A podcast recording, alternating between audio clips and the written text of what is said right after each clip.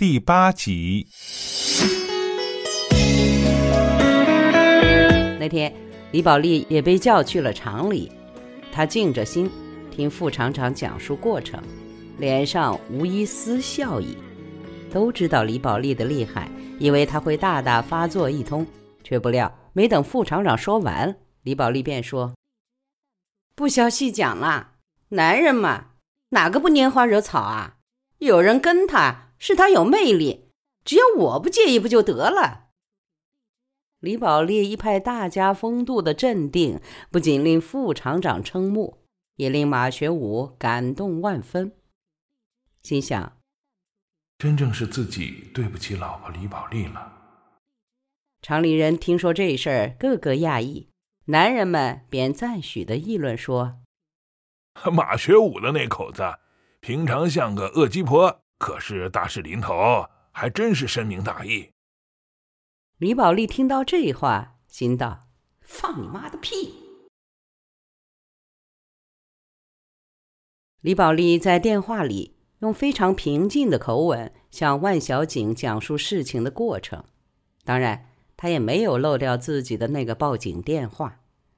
万小景在电话那头惊呼着说。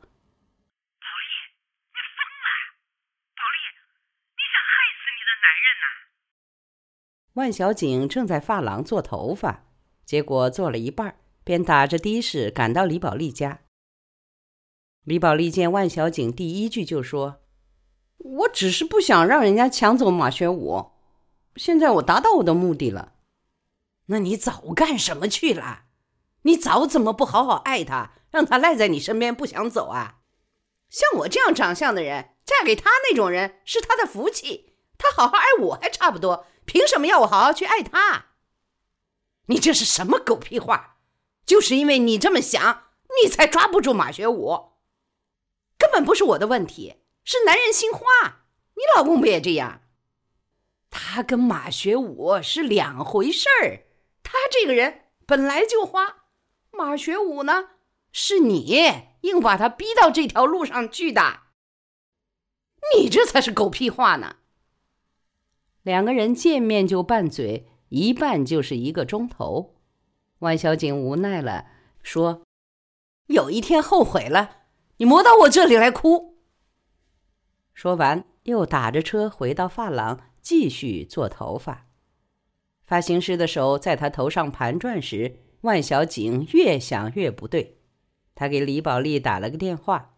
万小景说：“宝莉呀，有句话。”你非得听我的，任何时候不能跟任何人透露你打电话报警的事。李宝莉在电话那头思索片刻，方说：“哎呀，我晓得了。”马学武已然不再是以往神气活现的马学武，他成天灰头土脸，整个人都垮了下去。车间工人口没遮拦，常寻他开心。老有人追问打字员床上功夫如何，问罢也不指望听到马学武的回答，就哈哈大笑。马学武在车间多待一分钟都难受，所以每天一下班，早早的就奔回家来。回到家里，李宝莉的脸色却也不是好看的。李宝莉在外面说得好，在屋里却没有放过马学武。马学武觉得这样也算难为了李宝莉，你还指望一个女人遇到这种事能够心平气顺吗？所以马学武自知自己要夹着尾巴做人，只是夹的时间长了，马学武内心开始异化。首先，马学武不敢说菜好吃还是不好吃，他一开口，李宝莉会说：“你去叫那个野女人做给你吃好了。”马学武也不敢看电视剧，因为电视剧总有风流男女不干不净的事。每看到此，李宝莉就问：“那个野女人，怕不也是这样勾引你的吧？”马学武一生都很顺，这事儿就是他最大的伤口。马学武一直想让他赶紧接家，可是李宝莉却偏不。他仿佛每天都要撕开来。探头看上一看，以致马学武见到李宝莉心里就紧张。最要命的是夜晚，李宝莉每每想要与他亲热，他都无法放松。一个月难得有一回成功，气得李宝莉几次要跟他打架。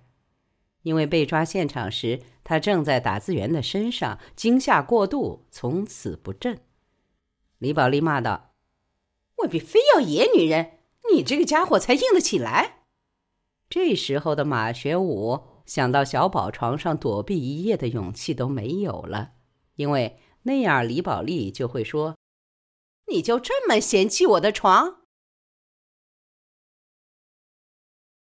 马学武觉得自己的日子在黑暗笼罩之中，上天无路，入地无门。他的脸上渐无笑容，说话的时候也越来越少。在厂里不想说话，在家里不能说话，于是所有想要表达的东西，他都积压在心。虽然人们爱说“天有多大，心就有多大”。而实际上，心里的容量十分有限。马学武将每天的语言都囤积在心，一天天的累积，一天天的叠压，他的心沉重的令他都觉得自己身体已然承载不起。有一天，李宝莉正骂马学武没将地板拖干净时，马学武的手突然被一双小手牵住，这小手的柔软和温度。让马学武怦然心动。这是小宝。小宝说：“爸爸，我的算术不会做，你教我。”马学武被小宝牵引着走进他的房间。随着小宝关门的声音，李宝莉在屋外的咆哮倏然消失。马学武接过小宝递过来的算术书，按照小宝的指点，开始给小宝。讲述计算过程。他的声音机械而缓慢，像河沟里的静止的水，看似不动，却也悄然的向外渗出。马学武被填塞的饱满而沉重的心间，豁然开了一个小口，淤积在内的东西于不知不觉间，一点点的向外排泄。马学武轻轻舒了一口气。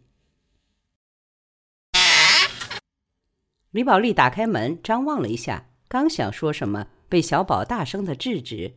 小宝说：“你莫吵，爸爸教我做算术。”李宝莉哦了一声，便关上了门。像李宝莉这样的人，如果问他这一生最大的心愿是什么，他恐怕颠来倒去也只说得出一个，那就是儿子成才。就仿佛是押宝，李宝莉是将自己未来的养老、享受以及幸福一切的一切，都压在小宝身上。他自己的这条命就是赌注，小宝的需求就是他的需求。小宝要做算术，就是刀砍到头上，李宝莉也会一声不吭，以保证小宝学习所需要的安静。马学武一瞬间发现，原来他竟可以在这个世界上找到一个安静的角落。这个角落是小宝给的。